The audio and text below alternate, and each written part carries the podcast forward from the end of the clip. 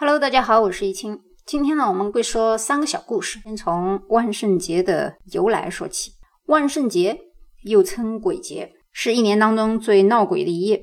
但是，万圣节每年的十一月一日，在苏格兰和加拿大的某些地区，万圣节又被称为 All Hallow Mass。这个 Hallow 这个词其实指的是圣，圣经的圣。而在最热闹的十月三十一日，也就是我们常说的 Halloween，指的是万圣夜。那么今天我们就来先了解一下万圣节的由来吧。因为每一年全国各地各大街头，比如曼哈顿的十月三十一号晚上，就有大量的万圣节的游行活动，百万人涌上街头，打扮成仙女、妖精或者他们喜欢的电视系列的角色，要么有聚会，要么会有一些恶作剧。那么在玩乐之余，有多少人知道这么做的原因是什么呢？不外乎跟感恩节以及圣诞节一样，万圣节也是一个价值数十亿美元的产业。但是它是到底如何达到这么一个商业的行为，而取代原来的万圣节的神圣的人的意思呢？因为这个词，我们看 Halloween 这个词啊，源于 Hollow 啊，H A L L O W，Hollow 的意思呢是神圣的人，而 Win 呢，E E N 呢是。前夜就是 Eve，就是 Christmas Eve，E V E 那个词的缩写。那么这个词既然连在一块了，其实它是讲万圣节前夜。那么这个故事呢，其实可以追溯到古代凯尔特异教徒的萨温节。这是一个为期三天的火节，主要是庆祝死亡和重生。萨尔特人生活的地区，现在它的 location 是在爱尔兰和苏格兰，包括英国和北欧部分地区。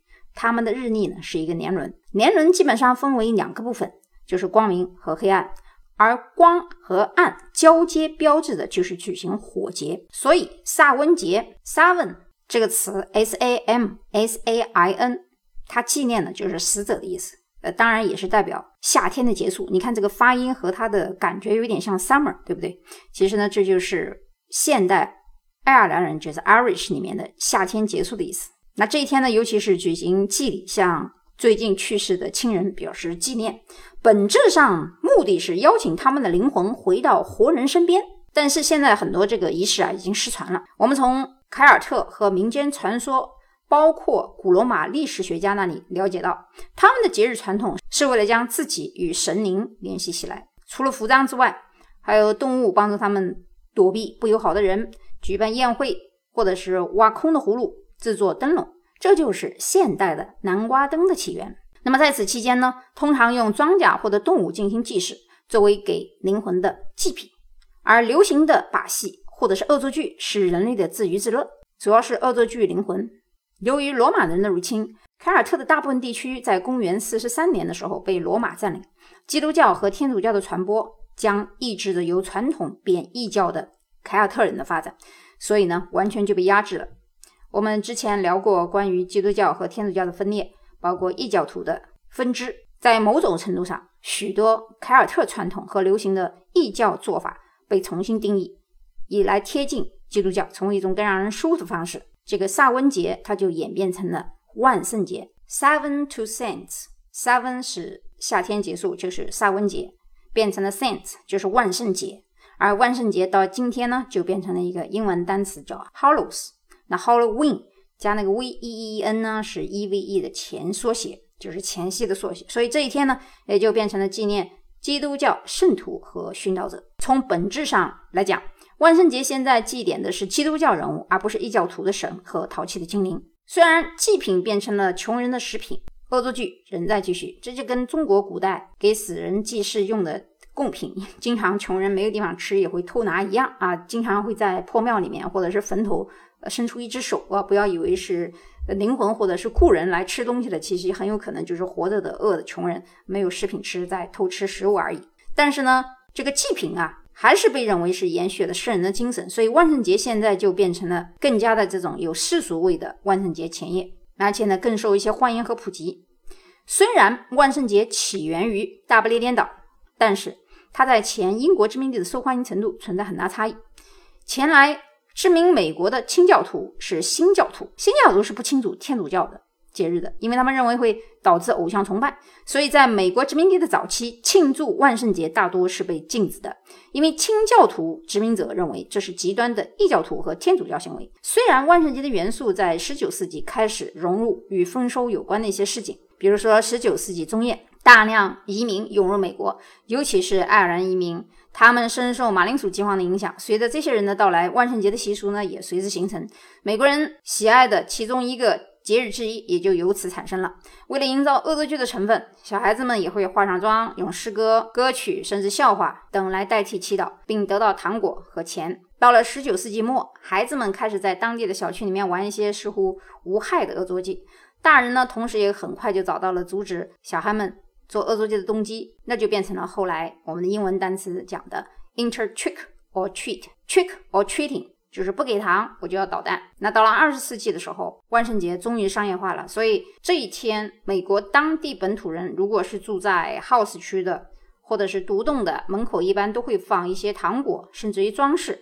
这个会延续到感恩节到圣诞节，也就是说从现在开始，局部分大部分地区，呃，有钱的区域，你会看见它张灯结彩。会做很多的造型，从万圣节这一天就开始打扮了啊！院子里有一些鬼魂的这个鸟啊，或者是蜘蛛网啊等等，都是给孩子们玩的。然后到了圣诞节和感恩节的时候，就换成圣诞老人和一些独角兽或者是 deer 这样的好看的一些梅花鹿。那么这个灯期啊也非常的长，从现在开始一直到明年的元旦都不会熄灭的。那么到了二十世纪二十年代和三十年代，万圣节的商品呢，也就演变为儿童和成人预先制作的一些化妆服，这些服装、糖果也促成了很多人的消费。那么第二次世界大战以后的五十年代，经济的繁荣使得糖果制造商也加入到了万圣节的行业，因为不给糖果就要给你捣乱吧。刚刚才我们刚讲的 trick or treat，所以。糖果业肯定在这一天一定发达，电影和电视也在很大程度上加入这个行业，所以鬼节的电影在二十世纪五十年代电影院，呃，这个很恐怖的电影片都是从这儿来的，尤其是那个大家都非常记得很清楚的经典的恐怖电视片，就是从电视机里或者从井里面爬出一个鬼魂啊，这个是。恐怖片里面的经典之作。那么六十年代开始，电视台制作万圣节播放的那些特刊。美国零售联合会在二零一五年的总的消费啊，就是万圣节的消费大概达到了六十九亿美元。那么不管你是否认为我们已经失去了万圣节本来的意义，但它已经远远超越了异教徒的火把节。每年有一个多月的时间，服装商店就会冒出来，因为这个玉米糖。和万圣节主题的糖果占据了杂货店老板的货架，恐怖的节目和电影就占据了整个电视台。那么，无论你喜欢与否，也无论你是想打扮成一个可怕的妖精，还是一个可爱的公主，或者是一只性感的猫，还是完全忽略这个节目，那么万圣节呢，都经受住了时间的考验，证明了自己是一个经久不衰的节目。好，以上呢，我们就讲了关于万圣节的由来和演变历史。总而言之呢，我们会发现美国的所有的节日都跟宗教有关，而这一天。呃，以我在美国这么多年的经验啊，我是觉得尽量少外出，因为很多人会戴着一些小丑面具啊行凶，或者是进行一些非法活动。呃，当晚呢不要去凑热闹，虽然说你也可以参加一些舞会 party，建议你戴上面具也是一种礼貌，你不能穿那个普通的衣服就去参加一个 party，因为大家都装扮起来啊，纯娱乐精神的时候，我们还是要尊重啊对方的一种文化精神。好，以上呢就是我们今天讲的万圣节。节目的由来，下面呢，我要给大家谈一部已经刚刚放的电影，叫做《三千年的渴望》。虽然呢，在美国和中国的打分不是特别高，但是呢，这个故事虽然老套，有点像现实版的阿拉丁和许三个愿望的故事。但是这个一千零一夜呢，虽然是老调重弹，但是我在看这一部新的诠释《三千年的渴望》的时候呢，反而倒是有一些新的人生感悟。也分享给大家，因为故事大概是讲一个叙事学的作家被邀请到伊斯坦布尔发表演说，而在这个旅途当中意外的获得一只瓶子，而当他在擦拭瓶子的过程当中呢，竟然意外的释放出一个精灵，而这个精灵许愿，他可以有三个愿望可以实现，而作家说我对人生没有什么愿望和期望，这个故事就围绕着他们两人对。愿望的渴望，满足愿望的故事，包括精灵本身自己经历的三次被沉入海底的故事展开。电影并没有各种炫技，或者是科幻或者三 D 动画这些重要环节。除了在开场的时候，我们看到一个非常巨大的精灵的体积，然后又变成一个正常人的情况以后，基本上本片没有太多的炫酷的成分。那么这样一个平时的故事，为什么会打动我的心灵深处呢？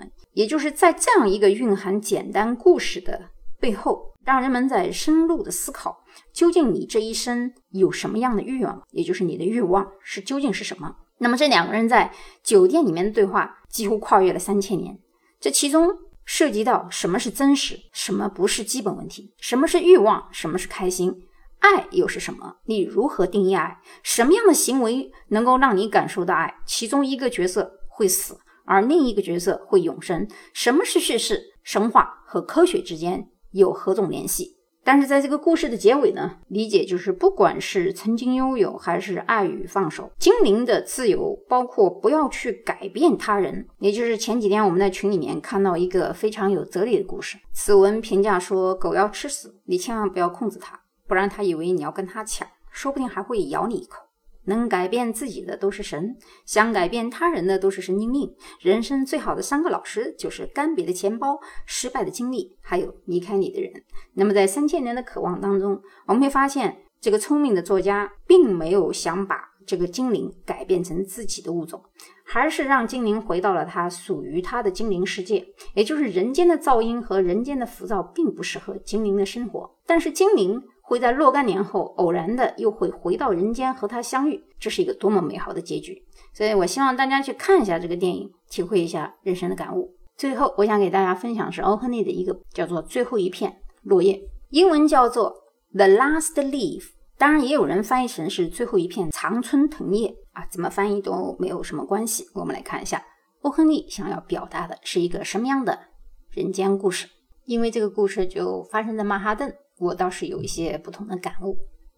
话说，在华盛顿广场西面的一个小区里面，街道仿佛发了疯似的，分成许多叫做巷子，而在这些巷子当中，许多奇怪的角度和曲线。也就是艺术家发现了这条街道有它的可贵之处，所以呢，在这里搞艺术的人不久就会移到这个古色古香的格林威治村来了。我们现在这个区呢，也称之为艺术区。而苏伟和琼山在这座矮墩墩的三层砖房里面就设了他们的画室。这两人，一个来自缅因州，一个来自 California，他们是在八马路上一家德尔蒙尼格饭店认识的，一拍即谈，因为他们对于艺术的理解、饮食、衣着、口味。十分相投，所以两人就联合租下了这间画室。那是五月间的事了。那到了十一月，一个非常冷酷无情、肉眼看不见的人，医生管他叫肺炎啊，加两引号的不速之客呢，在艺术期里面潜匿着，用他的冰冷的手指这儿搓搓那儿摸摸。所以呢，这个地区就有很多人被他传染上了。而这个被大家称之为肺炎的不速之客呢，其实也是一个画家，但是由于他这辈子都没怎么画过什么画，所以只能给这些艺术家来当模特。这一天清晨，所以呢就请他来当自己的模特。但是这个肺炎病人却对他说：“依我看，他的病只有一成希望，一把温度计和水银甩下去。”基本上他就活不了了。他希望有一天能去画那不勒斯海湾。苏艾说道：“绘画别扯淡了。”他心里有可能值得想提起的就两件事，比如说男人。苏艾像吹小口琴似的哼了一声：“难道男人值得？别说了，不，大夫，根本不是那种事。”当医生看完琼山的病以后，苏艾在工作室哭了一把，因为苏艾觉得同伴病得不轻。而当苏艾搭的画架正在画画的时候，琼山的眼光却睁得大大的。他望着窗外，在数着倒计时：十二、十一、十九。八七，所以关切的望去，说这有什么好数呢？哦，原来看见外面是一个空荡荡的、阴森森的院子，有二十英尺外的一栋砖房，那里坐落着一个极其古老的常春藤。纠结的是，树根已经枯萎，而秋天的寒风把藤上的叶子差不多全吹落了，只剩下几乎不是光秃秃的藤枝依附在那个残缺的砖墙上。当琼山数到六五。的时候，苏艾觉得你真的要等最后一片叶子落下来。他从来没听过这么荒唐的话，所以轻声下来跟他讲：“亲爱的，你能不能答应我，在我画完之前别睁开眼，别往窗外瞧那些落叶？因为我要，因为这些图画我得明天交，我需要一些光线，不然我早就把窗帘拉下来了。”琼山冷冷地问道：“那你不能到另外一间屋子里去画吗？我要待在这儿跟你在一起，而且我不喜欢老盯着那些莫名其妙的藤叶。”好吧，你画完就告诉我。琼山闭上眼睛说，他脸色惨白，静静地躺着，活像一尊倒塌下来的雕像。因为我要看到那最后的藤叶掉下来，我等得不耐烦了，也想得不耐烦了。我想脱离一切，像一片可怜的厌倦的藤叶，悠悠地往下飘，往下飘。而老贝尔曼这时候又来了。就是刚才我们讲的得了痨病的底层的一个画家，现在给苏爱当模特挣点小钱，嘲笑了一段子，说什么话？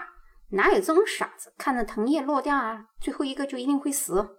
我活了一辈子也没听过这种怪事儿。苏爱说：“哎，他病得很厉害，很虚弱，就不要说了。”老贫嘴。他们上楼的时候，琼山已经睡着了。第二天早上，医生又来复检。医生看了一下，跟苏爱说：“你朋友已经过了危险期，但是老库尔曼已经去世了，因为昨夜风吹雨打，似乎经历不了那个风雨之夜。”苏珊看着窗外的最后一片叶子说：“我还以为昨夜它一定会掉落的，因为我听见刮风的声音。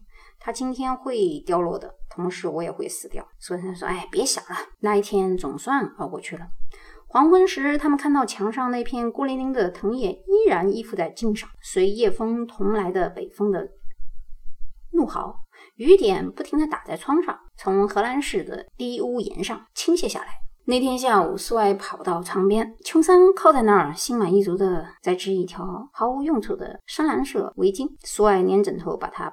一把抱住我，有些话要告诉你，小东西。他说，库尔曼在医院里去世了，他害肺炎，只病了两天。头天早上，看门人在楼下的房间里看见他抽搐的要命，他的鞋子、衣服都湿了，冰凉冰凉的。他们想不出在那种凄风苦雨的夜里他是去哪里了，而且手里还有一把燃烧的灯笼，还有几支散落的画笔，一块调色板，上面和了绿色和黄色的颜料。看看窗外，亲爱的，你看那墙上最后一片叶子。你不觉得纳闷，它为什么在空中不飘不动吗，亲爱的？那是库尔曼的杰作。那晚最后的一片叶子落掉时，它画在墙上的。我们会发现，欧亨利很多作品都是结尾的时候戛然而止，又让人觉得故事并未说完。这个人把希望寄在寄托在最后一片叶子，虽然老库尔曼觉得他是荒极之谈，但是他为了。给这个女孩子一个希望，获得自己的残躯，给她画了一片叶子。我不仅是因为这篇故事讲得特别精彩，还有一个原因是因为我人生在曼哈顿，能深刻体会到在曼哈顿的下城西、中区这个地带啊。现在当然是艺术区了，以前的时候，就是这个文章发生的时候，那片区域还是比较破旧的。包括欧亨利之前写的另外一篇文章，叫做《带家具的租屋》啊，《带家具的租屋》也是个悲剧。讲的呢，也是在下城区有很多人戏剧和剧剧作家或者是演唱家，因为博览会在这儿嘛，很多人怀着梦想到曼哈顿来，但是其实都很难找到工作，最后不得不跟自己的愿望背道而驰，很多人自杀。那这个带着家具的租屋也是一样，就是男主角为了寻找自己的爱妻，结果也失望的在他自杀的房间里面自杀了。所以欧亨利的故事里面，包括最早的。